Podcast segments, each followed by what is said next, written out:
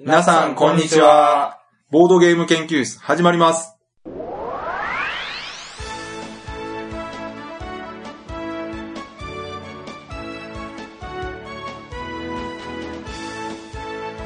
このウェブラジオは、ボードゲーム歴の浅いメンバーがボードゲームについてワイワイガヤガヤ話す内容となっております。私が第一研究員の川崎です。第二研究員の吉田です。第3研究員の直江です。よろしくお願いします。はい、お願いします。お願いします。今回は、はい。まあ、皆さんお気づきだと思いますが、うん先日行われました、ボードゲームフリーマーケット in 新大阪うん。4回目はい。に行ってきましたという回です。まあ、報告会ですよね。いつもやってる。えうん。まあこれまだイベントから1週間も経ってないですから、まだ覚えてるでしょ。これ盛りだくさんじゃないですか？怪しい。すでに怪しいです。これあの、うん放送時間がこれ、もう、15分とかなってる時点で、ね、もういや、15分。どういうこと ?15 分？いや、尺がバレてるわけでしょ？ああ、そうですね。はいいや、多分、え、こんなに話してるの？って思ってるかもしれないですよね。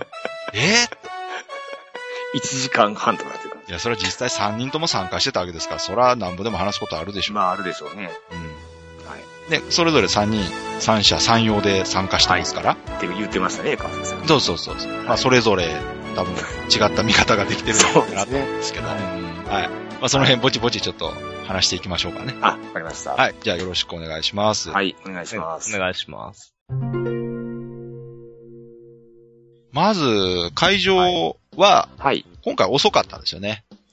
そうですね。あの、フリーマーケット自体の会場は12時だったんですよ。12時でしたね。はいはい。うんで、えー並び出していいよっていう時間が11時からでしたっけね。11時ですね。はい。はい。で、同時開催してたあの、大ボードゲーム研究会ね。はい。オープンゲーム会ですけど、こちらの方が、そのフリーマーケットに先駆けて、はい。えー10時から、うんうん。えーやってたんですけども、はい。まあ、なので私も先入ってうん。準備してたんですよ。で、まあ、その頃には、あの、出店者側の人たちが。ぼちぼち入ってくる頃なんですよね、10時。うんうん。出店側も11時ぐらいからでしたかね。そうでしたかね。確か。うん。ははは1時間前から。そうかそうか。はい。そうそう。で、10時からゲーム会やってたら、もう朝の時点でね、はい。もう20人ぐらいえ？来てましたから。あゲーム会の方ですか？ゲーム会の方に、はい。うん、はいはいはいうん、で、えー、その、待機列作っていいよっていう、その11時ぐらいになった頃にはもう30人以上来てましたね。あ、あ、そうなんですね。うん。うん。ただ、その待機列並び出していいよっていうタイミングからちょっとずつそのゲーム会の方の人が減っていってですね。まあそうですよね。はいい。えーフリーマーケット会場直前の、はい。えー12時以降ははい。最小人数2人ですね。なんかね、大冒険が小冒険だったとかいう、そうですね。つぶやきありましたね。うちの妻がそういうふうに言ってました。ね私ともう一人だけというね。なんか田舎のローカル線みたいな感じですいや、ね。ほんとね、この会場を借りて、はい。本当にこれだけの人数しか来なかったっていうのはもうトラウマになってますよね、おそらく。まあでも、想定される状況では。あ、そうです、そうです。もちろん。はい。ねそれはもう分かってたんで。はい。で、私もその、ちょっと気になったんで、途中ちょっと受付変わってもらって、その待機列どんなもんかなって見に行ったんですけども、はい。それがね、あの、11時半ぐらいやったかな？11時半くらい。はい。の時点で行って、もう100人超える行列ができてまして、最終的にはね、待機列200人ぐらい行ったって言ってまあしたねあ、。そうなんですか。へだから、前回より多かったですね、待機列は。で、前回がね、あの、天気悪かったんですよ、すごく。うん、そうですよ。うんあ。のね、ちょうど台風が来てるから、もしかしたら中止になるかもとかね。そう。で、しかも待機列の場所ってこう、屋外ですからね。そうそうそうそう。これまずいなと思ったら、ちょうどね、去年その待機列並ぶ時間には雨が止んでてね。そうなんですよ。ううんん。大丈夫だったんですけど、今回はそれ比べるとすごい快晴でしたね、気持ち。ねえ、うん。そう、イベント日和ですよね。ねえ、あのーそんなに暑くもなくね。そう。うん。で、いざ始まって12時、まあ開場してですね。はい。ザーッと流れ込んでからもすごかったんでしょう。ここから先私、ずっとあのゲーム会の受付にいたんで、はいはいはい。うんちょっとわかんないんですけど、吉田さんと直江さんはそのはい時どういう状態だったんですか、そうですよ。まあ私、あの、前回もね、話しましたけど、出店側だったんですけども、うんまあ出店側は11時から一応中入れますよってことで、まあ10ちょうど11時ぐらいに中入りまして、うんで、まあぼちぼちこう設営の準備をしてたんですけども、うんで、11時半ぐらいですかね、まあ設営も終わりまして、うん。僕もどれぐらい人並んでるのかなと思って、うん。ね、外見たところ、まあ100人ぐらい、おー。もう列が、多分川崎さんとね、時間帯同じだと思うんですけど、うんうん並んでまして、で、まあもうすぐ10分前ですよっていうあの号令がかかって、うんうん。で、まあ時間通りになったらこうやっぱり、もう人の波がうわーっとね、うんうんうん。一気にこう人が入ってくる状況ですね。うん。前回もね、あの出店してたんですけども、うん一応ね、こう押さないようにっていうふうにね、係の方が言われてるんで、うんそれほどこう、なんていうんですかね、こう人の波が押し寄せるって感じではないんですけど、うんうんうんやっぱかなりの方が一気にね、会場に入入ってこられてましたよね。で、あうんと、ちょっと場所が体育館っていうこともあってね、靴を履き替えてもらううん。必要があるんですよね、入る前に。うん。そうそうそう。だからあそこでね、ワンクッション置かれるからうん、うん。ちょうどいいのかなと。かもしれないですね。ううんん。で、直江さんはその時どこにいました？僕も11時ぐらいにまず会場着いて、で、えっと、その大冒険の方に行って、うんうんで、しばらく遊んでたらちょうど12時ぐらいになったので、うん。あ、ちょっと行こうかっていう感じで、うんみんな動き始めたその流れに乗って、うん待機列が入り込んでいくのを眺めてました。うん。それはもう、見に行って、あ、これはダメだと思って。むっちゃ長と思って、僕、はいあの、去年のうん第3回は参加してなかったんですよ、確か。あー、そうかそう。でしたっけ？はいはい。だから、そ、えーこんな人数来んのっていうのを、衝撃を受けながあら、あの、大化の入り口のところで、その、あ、まだ、後ろこうへんな、みたいなのを待ってて、う。うんん。で、あの、北陸の時と一緒ですね。一番後ろに並んで、うん 入場したっていう感じです。じゃあもう、最初はちょっと行けたら並んでみようかなと思ったけど、もう諦めたんですね、その時点。いや、もう最初からあんまり並ぶ気はなかったですけど。あはい。うん。で、入ったら入ったで、うんうん。うん。すんごいこう人の数で、そうですね。まあ一通りちょっとこう、ざーっと見て回ったんですけども、僕が入った頃にはもう、あの、そんなめぼしいものはあらかたなくなってしまい、うんうんあ、あ、なんか吉田さん、あそこにいるわっていうのがちらっと見えて、あ、それをもう見て僕は満足して、うん あの、大冒険の方に帰って。そしたら、その瞬間にさっき言ってたあの、二人の状態っていうのを見て、僕がちょうど三人目。あー、そっかそっか。それ諦めたらだいぶ早いですね。なお、いや、直江さん戻ってくるの早かったから。5分ぐらいでえそれはもう開始から、あ、もう5分ぐらいですか？5分くらいで帰りました。ああ。とにかくすごい人でしたね。うん。うん。今回の出店ブース数で言うと18はい。ブースぐらいあったみたいですね。うんうん。うん。で、プラスイベントスペースと、はい。えー体験スペースで、うんうん。フォトパーティー。はい。はいはい。デカフォトパーティーやってます。うんうん。あ、正式にはフォトパーティーパーティーあの、棚心さんとサイエンさんがね、前回あの、デカメイクンブレイクって言ってね、う。うんうん。大きなこう、積み木ではなく、段ボール箱をこう積み上げて形を作るっていうね。で、今回は、えーお題で決められたポーズを取って、はい。より近い人が得点するっていうゲームを遊んでたんですね。うんうんこちらの方はね、あの、その中古イベントとはまた全然違うイベントですけど、うん。うん。あの、いろんな方参加されて、かなり。り盛り上がってたみたいなんですよ。で、その様子はですね、はい。えー、こちらのイベントを運営された棚心さんのブログに詳しく写真付きで載ってますので、ほうほうほうえーぜひこちらを見てください。はい。はい。私、全くこれ見てないので、なんとも言えないんですが、たくさんの方参加されてたみたいで。僕もやりましたよ。あ、そうなんや。はい。あ、長尾さんやったんですか？あの、一回上がってから、うんまたちょっとお昼食べに出て、うんうん。で、お昼食べ終わった後にちょっと寄った時にちょっと参加させてもらいました。ええじゃあ、直江さん映ってるな、これ。かもしれないですね。ほんで、今回ね、ちょっとあのー私、ゲーム界の受付の方にずっといたんで、よくわからはいなかったんですけど、まあ、ツイッターではい。時系列を追ってるとですね、うん。まあもう開始1時間でほぼ物がなくなってしまったっていう情報が流れてきて、そうなんですよ。今回ね、まあ感覚的な話ですけど、うんあの、まあショップさんとか、その同人のね、ゲーム持ち込まれている方もうん。やったんですけども、うんあの、一般の本当にあの、一般参加で、うんうん。あの、中古ボードゲームを持ち込んでるっていう団体さんがね、かなり少なかった。ああ、そうですね。とりあえずあの、うんいつも大阪に出店していただいてたあの、バネストさんもはい今回はね、出されてなくて、うん。で、いつもあの、個人でも結構持ち込んでくれる方も今回何名か参加されてなかったんですよね。うんうんううん。ん。で、私あの、友人と3名で、うんどれぐらいですかね。まあ30個、30個か40個ぐらいですかね。うん。まあ、委託ももあの含めて持ち込んでたんですけどうんも、さっき直江さん言われたみたいにね、うん。開始、ほんと、すどうですか、10分15分ぐらいで、もう自分の島で言うと半分ぐらい、売り切れるような、まあ、そうなるでしょうね。あの、待機列が200人近くいて、はい。まあ、例えば1人1個買ったとしても200個うん、うん。ですけど、おそらく200個なかったんでしょうね。そう、だからまあ、中古でね、あの人気の同人さんとかもいらっしゃるんですけどあそうも、まあ、言ってもほとんどのね、方はやっぱり中古ゲームそうそうそうそうを先に見ようっていう方が多いんで、一気に集中するんですね。そうですね。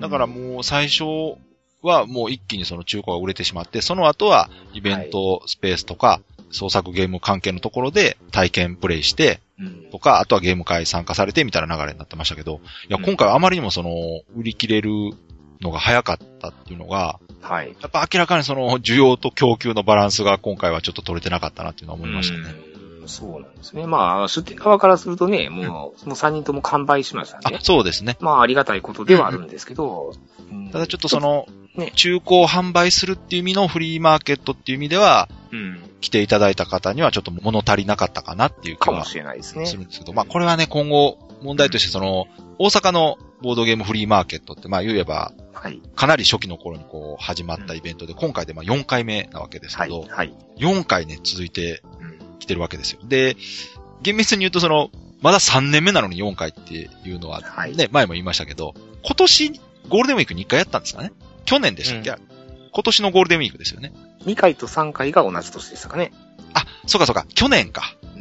そうですね。2013年のはい。5月にうん。フリーマーケットをやって、で、9月にもフリーマーケットだと。だから、だから、第1回と第3回の間に半年のスパンで、多分第2回があったと思うんですけどねそう。ですね。だから今回はきっちり1年経ってるわけですね。だから、前回のフリーマーケットから比べれば、まあ大阪だけですけど、大阪のフリーマーケットとしては1年経ってると。はい。うん。で、まあ1年経ったけれども、うん。その、出店者側がね、はい。あんまりこう、増えなかったっていうところが、今回ちょっと問題というか。まあ、だからね、正直私、あの、第2回からね、うん。あのーまあ、前回委託でしたけれども、第2回、第3回、第4回と、まあ、3回続けて出展してるんですけども、うん正直売るゲームがね、もう、そこそこね、まあね、うん、なくなってきてるんですよね。その、普通にゲームを買ってるペースから行くと、はい。なかなかね、やっぱりう、ん。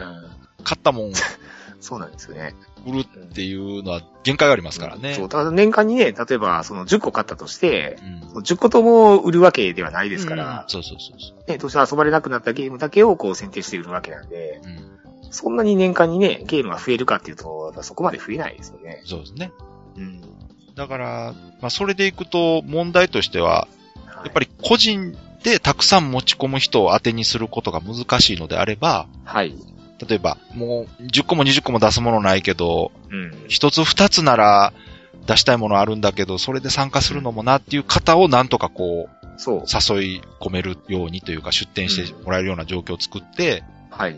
販売するっていううんいう方法があるかなと思って、まあ委託販売をするとか、はい。あとはさらにね、ちっちゃなブース分けにして、うん。個人で数少ない方でもはい。参加しやすくするとかね。うん。だからね、最初ね、第2回でしたかね、多うん分、直江さんも出展された、うんうん、うん、うん。ね、時は、あの時確か一人で2スペースぐらい使ってましたよね。うんうんうん、うん、うん。ね、でも今回私もそんなゲームなかったんで、うん1スペースを3人でああ。使って、かつ、あの、さらに、あの、委託で、うんあの、2個とか3個をこう友達から委託で受けて売ってましたから、うんそういうスタイルでいいと思うんですよねう。んうんうん。だうん。からそういう風に来ていただいても大丈夫ですよっていうのをもうちょっとやっぱアピールできるようになればいいかなと思うんですけどね。ねうんであとは、その、ね、身近なお遊び友達とね、はい。合同で出してもらえたらね、一番そうそうそう。いいかなっていう気がするんですけどね。その方が楽しいですしね、出す方もね。そう、やっぱりイベントなんで、うんあのゲーム売るのが目的ではありますけど、うんうんあの、そうやって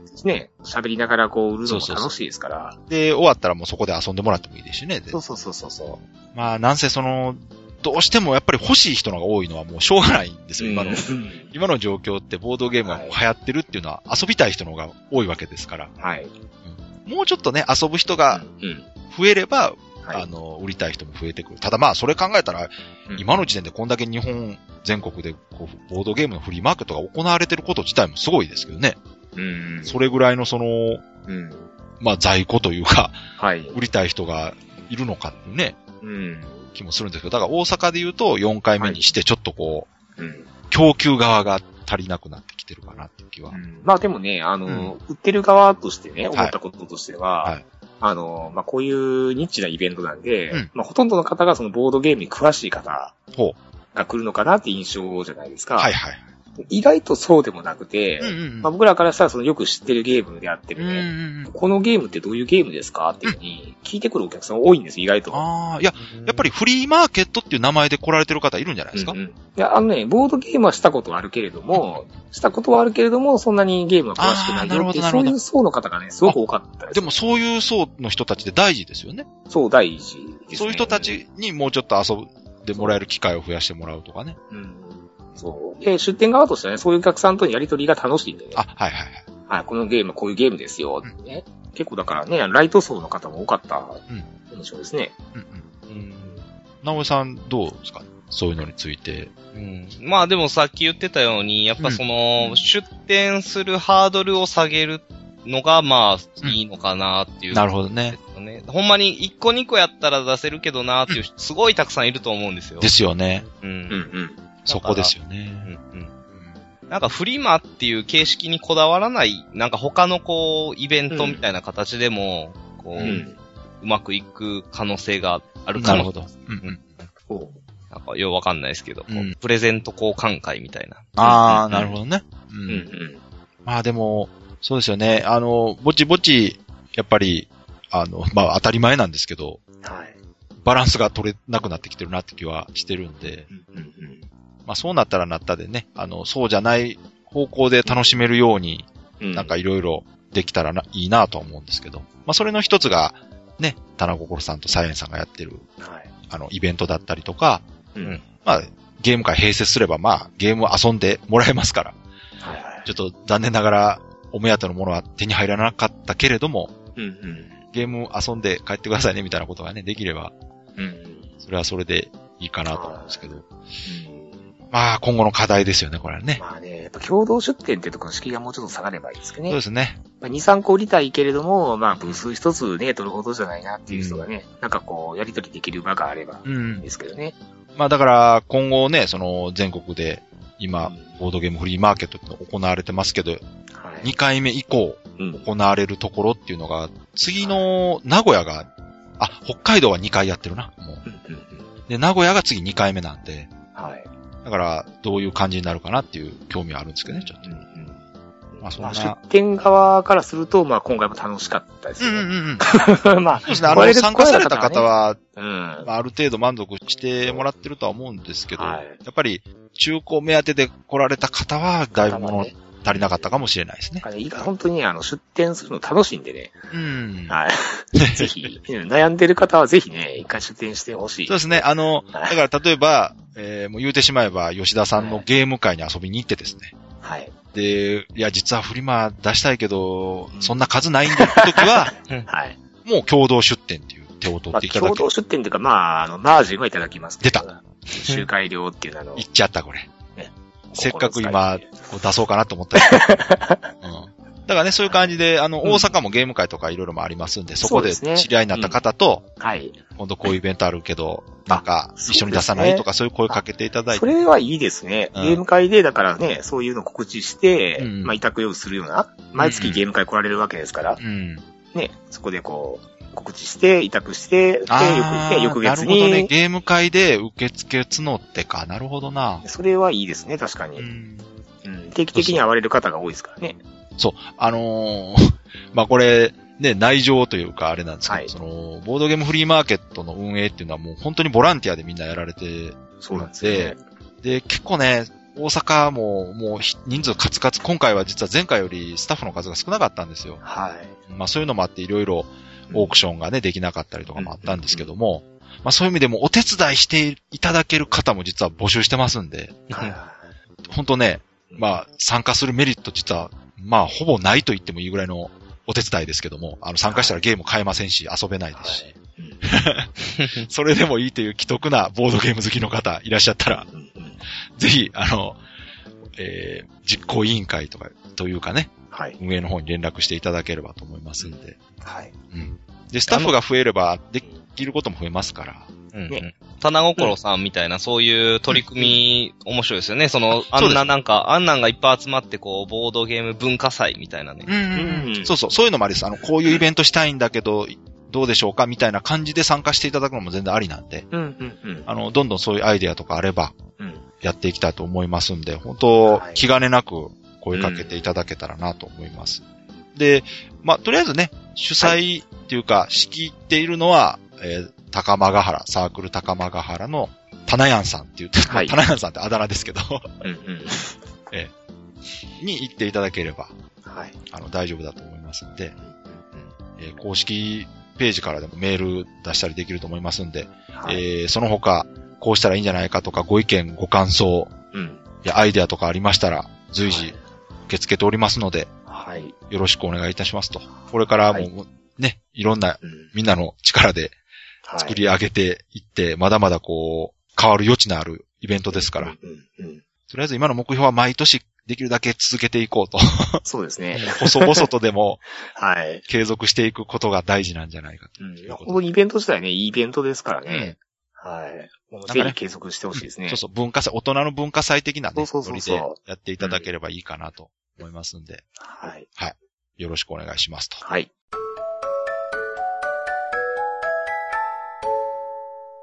じゃあエンディングの前にせっかくなんであの、最近のボードゲあーム、れあれこれいきますか？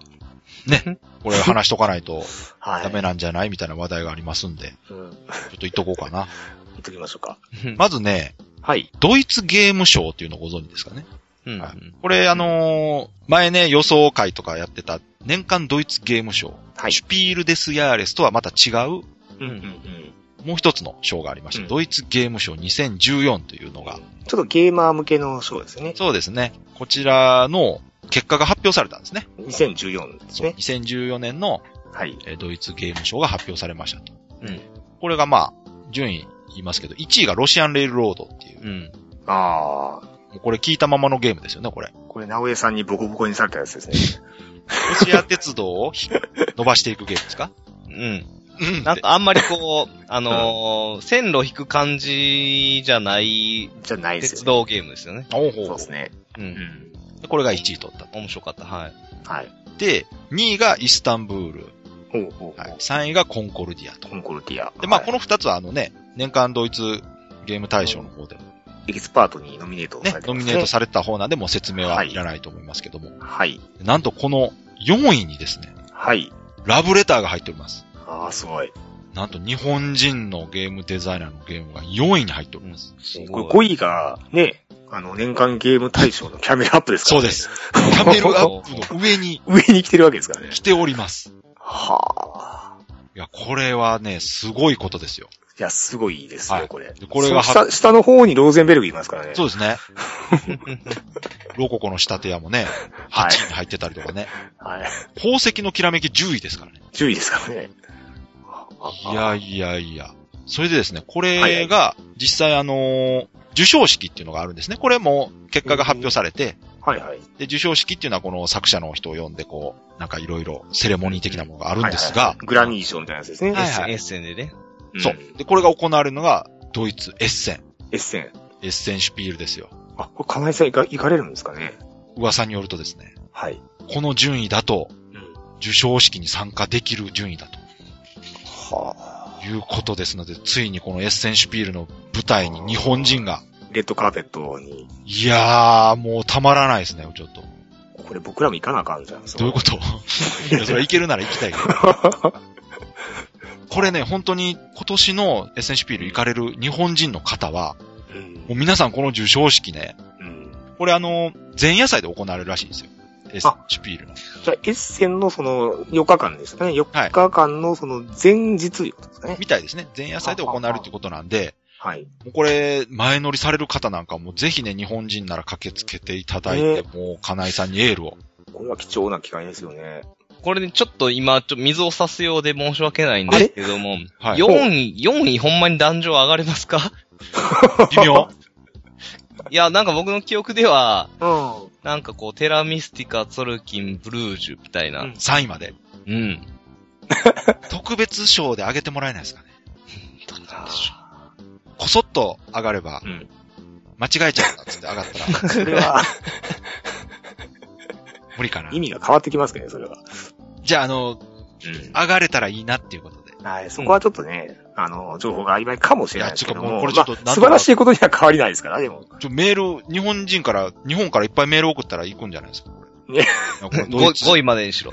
ドイツゲームショー事務局かなんかにこうちょっとみんなで、どういうことだって言って、4位も表彰しろとかってなんか言えばうんいけんじゃないですか。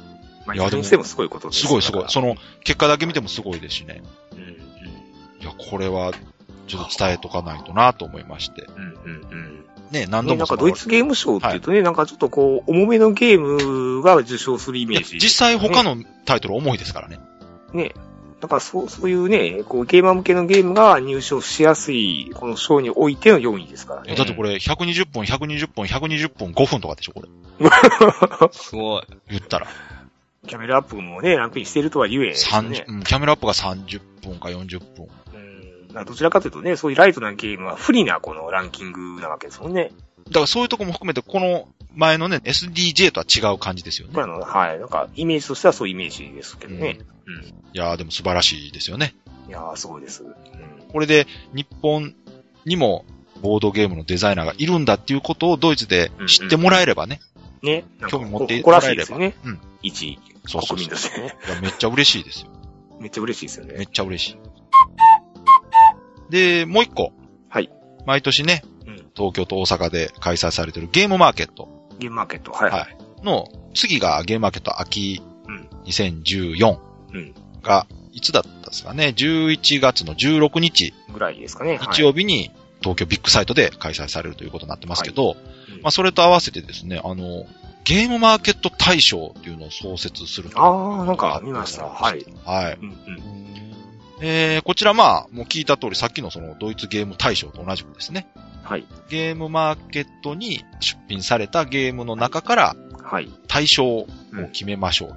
年間の対象ってことですそうですね、えっ、とね、はい1年に1作品を選びますと。東京2回と大阪1回。そうなんですよ。で、まあ、もうちょっと細かく言うと、えーはい。前年の秋からうん。ゲームマーケット大阪、ゲームマーケット春が対象になると。あ、年度ではないんですね。い。はい。またぐみたいですね。だから今年で言うと、今年の秋から始まって、あ、なるほど。来年の大阪、来年の春が終わってから、あその中からあ、なるほど。一つ、えー優秀作品を選びますと。あ、じゃあ次のその秋からが対象になるわけですね。うそうですね。はいはい。で、えーさっき言ったその3つのゲームマーケットの中から優秀作品を選んで、その年のゲームマーケット秋のカタログで発表して、うんうん。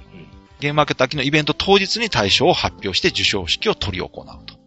なるほど。うん。だ一周してからですね。秋から始まって、次の秋に前年度のゲームを発表するというなるほど形ですね。うんうんああ、これでも楽しそう。これ、やっぱ一個のイベントとしては大きいですよね。うんうん。まあね、ゲーム作られる側の方にもね。いや、でも買いに行く方としても、面白くないですか？ねその、まあ、自分がしうん買ったゲームとかはい。入ったらね、楽しいし、うんうん。買ってなかったら、あ、こんなんあったんだっていうのもありますから。う。うんん。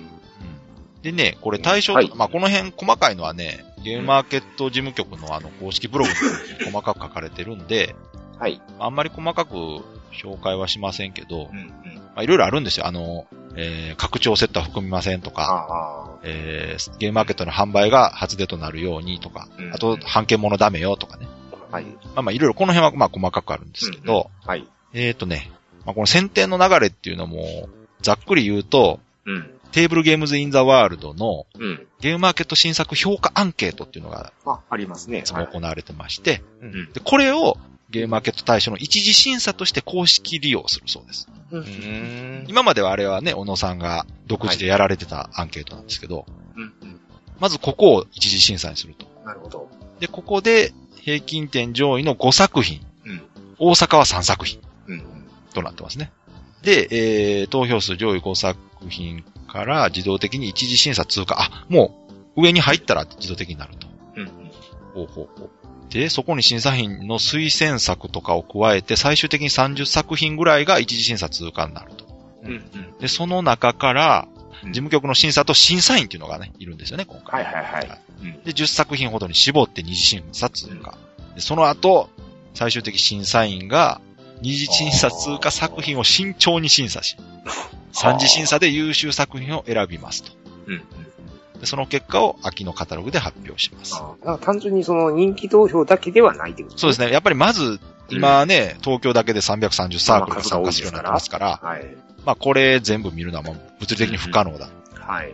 で、あともう一個はその、申し込み制じゃないらしいんですよ。あのーうん例えば出展した人がこの作品をゲームマーケット大賞に応募しますっていうことは一切しなくていいそうです。なるほど。はい。はいもう出そこは品されたものが対象になるそうですね。出品されたものの中からさ,、はいさっきのあの対象になる条件を満たしているものをうん。アンケート結果で選んでうんいくという感じになってますね。はい。で、一応副賞もあるみたいですね。副賞っていうのはあのゲームメマーケット大賞っていうその名前だけではなくてですね、これ面白いんですけど、うん。えー大取ったら、うんえー翌年のゲームマーケット、大阪か春か秋のうち希望する1回において企業ブースを出展する権利及び授賞式出席のための交通費を払ってくれると。へえ。まあじゃあ、遠方にいればいるほどお得ということそうですね。ね。うん 韓国の方とか受賞したら大変ですね、これ。ああ、そうですね。ね。まや、台湾の方とか、そう、対象になるでしょ？ね、ドイツの人とか通ったらもう1回でこの賞なくなるかもしれないですね。ですね。うん。あとあれですかね、その作者が、デザイナーの方が自分で申し込むわけじゃないんですよね。そうですそうです。そしたらね、ゲームとか、例えば大阪だとね、うん棚心さんのゲームが瞬殺するわけじゃないですか。はいはい。で、それ人気投票で1位になったとしても、うんゲームが手に入らないんじゃないですかね。ああ、それは多分募集するんじゃないですか？その持ってる方ちょっと貸していただけない。いや、もうそれはそうなるでしょう。ねうん。まあ、それか作者の人にストック一つ借りるとか、うんしないとね、確かに。そういう可能性も十分ありますよね。ありますよね。あるある。同時に、確かにそね。の、どれもこれもが大量に作られるわけではないですからね。うんうん。それは人気投票でね、上位になってるってことは、それだけ人気があるってことですかそうら。そうそうそう。うん。あとあれですかね、その、ポーンマークみたいな、なんかその、マークとかってもあるんですかね。いやー、多分つけるんじゃないですかね。あの、そこが、はい。あ、ちょ、ちょっとその前にもう一個あの、はいはい。副賞なんですけど、ゲームマーケット大賞優秀賞っていうのも優秀賞。あるらしくて、はい。あ、対象とは別にですね。そうです。ね。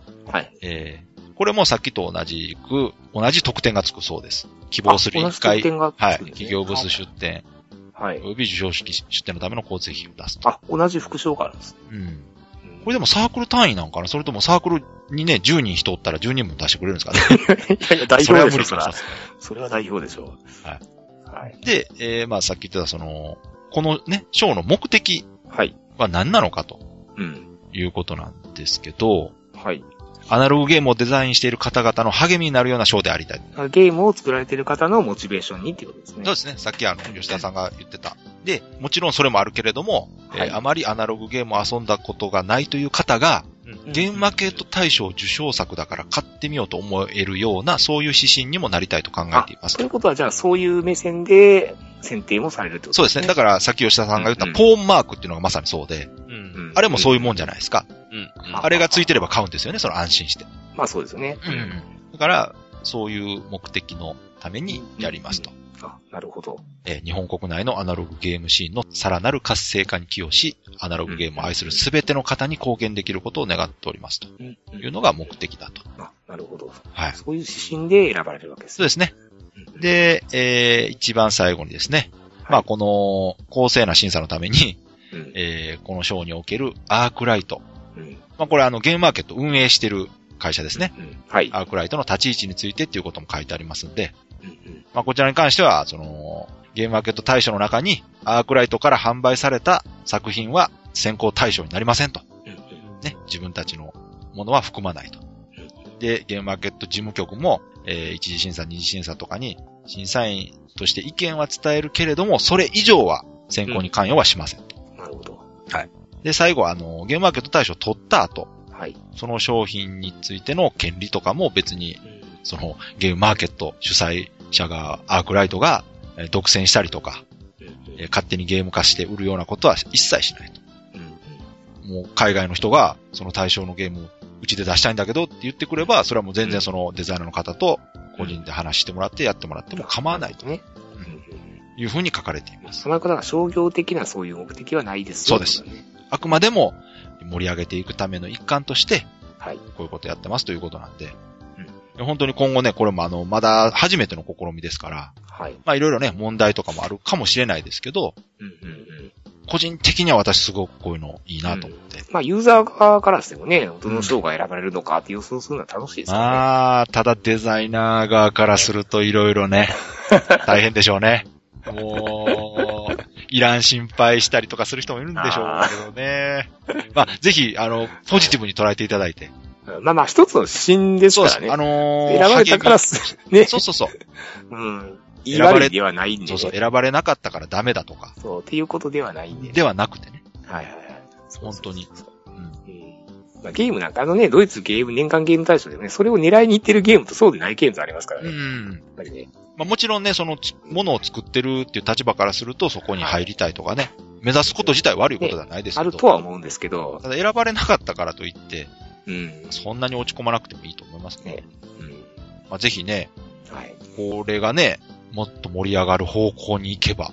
うん。まあいずれはね、その対象だけではなくてね、うんうん。こう、いろんなその周辺の賞もね、あもちろんね助演賞みたいなのあるじゃないですか。そうそう。あのね、多分そうなると思いますよ。これ、最初なんで相当抑えたうん。になってますけど、うん。それこそ例えば、コンポーネント賞とかね。そうそう、アートワーク賞とかね。そうそう、そういうのも全然、うん。今後はそういうことに広がっていく可能性は十分考そうそう、えられます。そういうのもぜひね、あの、うん作っていただきたいですけどね。ねうん。いや、だからそういうのも含めて楽しみですよ、今後の展開が。はい。うん。ゲームマーケットもね、次からビッグサイトの広い方になるんですよ。あ、そうなんですか今まで東館っていうところで行われてたんですけど、もう西館っていうところになって、あ、そっちの広いんですね。あ、広さだいぶ広くなるんで。うんうん。だから、ブース数も減らすことなく、フリープレイ卓もたくさん用意できるようになるんじゃないですかね。あ。大阪もね、場所変わりますし、はい。今年、来年はまた一段と入場者数が増えて盛り上がればいいなと思うんですけれども。我々のね、次の目標も明確になりますからね。そうですね。はい。大丈夫？そんなこと言っても。もう今、そうですねって言ったけど。はい。いや、直江さんがね、うん。あ頑張ってくれますよ。あー、そうか。はい。なおさん？はい。起きてますか？なおさんも、あの、なんか言わないと吉田さんが勝手にどんどん言いますよ。ね。やめてくださいとか言わない。はいね。もう勝手なこと言わないでください。そうそうそうそれ。あ起きて、起きてますか？大丈夫ですか？はい。今起きました。はい。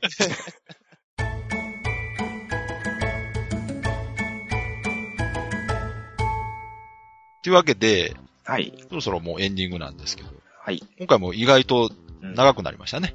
内容はないですけどね、例にあるよえ？あったあ内容のあるテーマもありましたけどね。結構ありましたよ。うん。自分で言うのもなんですけど。まあまあまあ、はい。あ、あとね、はい。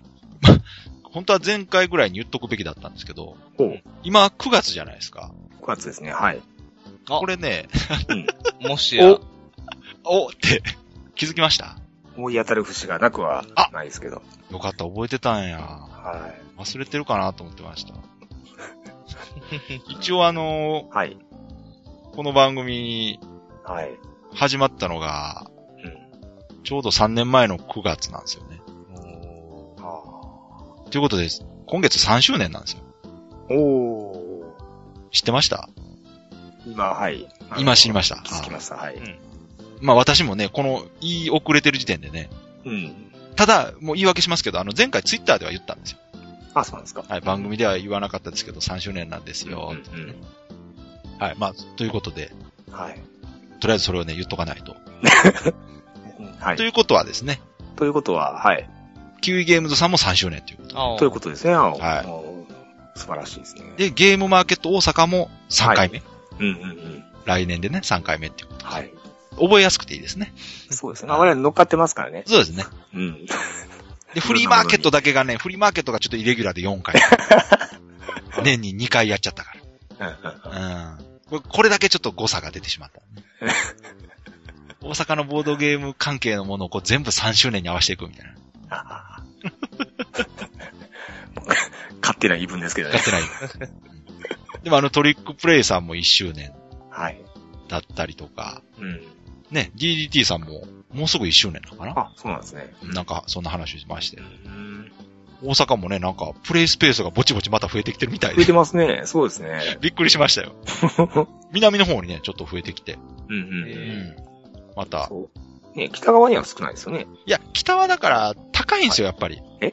土地代が。ああ。賃料が。うん。あこれ北関西の方しかわからないですけど。あ、すいません。あの、北っていうのはあの、大阪、JR 大阪駅近辺ですね。近辺。はいうん。ヨドバシカメラとか、阪急梅田駅があるところが北ですね。はい。で、南っていうのはあの、うん。いわゆる震災橋。何番か。そうそう。まさに、あの、NGK。はい。NGK って言ってもあれか。まさに NGK。わかんないですナンバグランド花月。ね、吉本の、はい。えーホールがあったりとか、えーはいキウイゲームズがあるのが南ですね。日本橋があるところもそうだね。そうですね。ね。はい。まあ、だから、北の方はね、まだまだ土地代が高いんでね。まあね。まあでも東京とかね、こう渋谷とかね、渋谷はすごいな。プ渋谷でおスペースがある店できるってすごいプレイス。ペースがね、あるわけなんで。いや、だから。人狼は儲かるんですかね。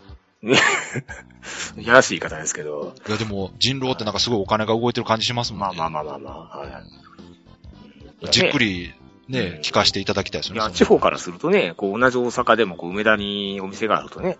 いや、そら便利ですけどね。交通の便がいいんでね、ぜひ。ただ素人目に見てもあそこでボードゲームのお店やって1年持つかなっていう気もしますけどね。あーまあまあまあ、これユーザーだからあれですよ。あの、単希あ、望ですよ。そうそうそう。わかるわかる。遊ぶ方からしたら欲しいですよね、確かに。ね。うん。そうそう。1まあぐらいあってもいいじゃない梅田と言わずね、もう近所に欲しいですよね。近所。まあ、それ、それ言い出したらそりゃそうでしょ、みんな。みんな近所に欲しいもう。各、各商店街に欲しいですよね。そうそうそう。中身さんが言ってたじゃないですか。家の近所に欲しい。そうそうそうそう。コンビニぐらいの感じで欲しいですわい。や、中身さんも漫画単行本売れたら店建てたいじゃないですか。ね。そうですよね。うん。次それお願いしましょほんまですよね。う。はい。もうぼちぼちいけるでしょ。もういけるでしょうね。もう単行本売れた分でねう、ん。がっつり。そうそうそうそう。あ、そうや、中身さんで思い出した。あはい。あの、中身さん今度ね、はい。ゲームマーケットチャンネルにゲスト出演するんですよ。なんか言ってましたね。うん。うん。えっ、と、ゲームマーケットチャンネルっていうのは、あの、ゲームマーケット実行委員会というか、あの、主催してる、まあ、アークライト主催ですけど、そちらの方で定期的にニコニコ生放送で放送しているはい。番組です。あ動画ですか？動画です。はいあ。ゲームマーケットの情報とか、ボードゲームの話をしてるんですけども、う。うんん。来月10月10日、はい。金曜日、第何回か忘れましたけど、はい。えーこのゲームマーケットチャンネルでゲストで中身さんが出るそうですんで、おこれはぜひ皆さんチェックしていただいて。これ漫画の話ではなくて、本当ゲームの話をされるんですいやーこれわかんないですね。これ、もしかしたら重大発表があるかもしれないです。おもろ。え？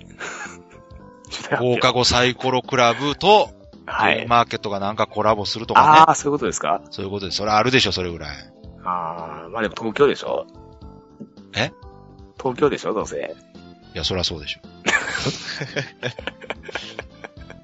あいや、っていうか、それは大阪でもやってもらいますよ、そりゃあ。そう。まあね、まあそりゃそうですよね。それはもう中道さんにちょっと文句言いますよ。文句言いますよ はいまあ、そんな感じでね、はいはい。いろいろあのそうですね。ボードゲーム関係のイベント、イベントほんと多いんですよ、イベントとかなんか多いでね、情報とかね。うん。追っかけられないですよ。い川崎さんもすごいアンテナ張ってますね、でも。や、僕、もうそれでもね、もうちょっと追い切れないです。そういけ私が見えてる分なんか、まだ一部だと思う。本当にもっといろんな幅広い動きがあると思いますんで。うん。ゲームをね、追うことですら大変なのに。ゲーム、ちょっと、すごいっすよね。本当に。あの、正直その、海外のゲーム動向じゃなくて、国内の日本語版だけですらもう本当に追い切れなくなるぐらい。うんそうですね。そう。もう本当にね、仕事と家庭に影響が出るレベルですよ。ね。うん。まあ次回はね、だから3周年ということで、その辺も振り返りつつ、いかにして、うちの家庭がどうなってったか。いや、3周年を振り返る回でいいじゃないですか。そうですね。そうでしょ？光と影みたいな話です。だって確か今まで何周年かのごとに振り返ったりしてなかったでしょ？してないですね。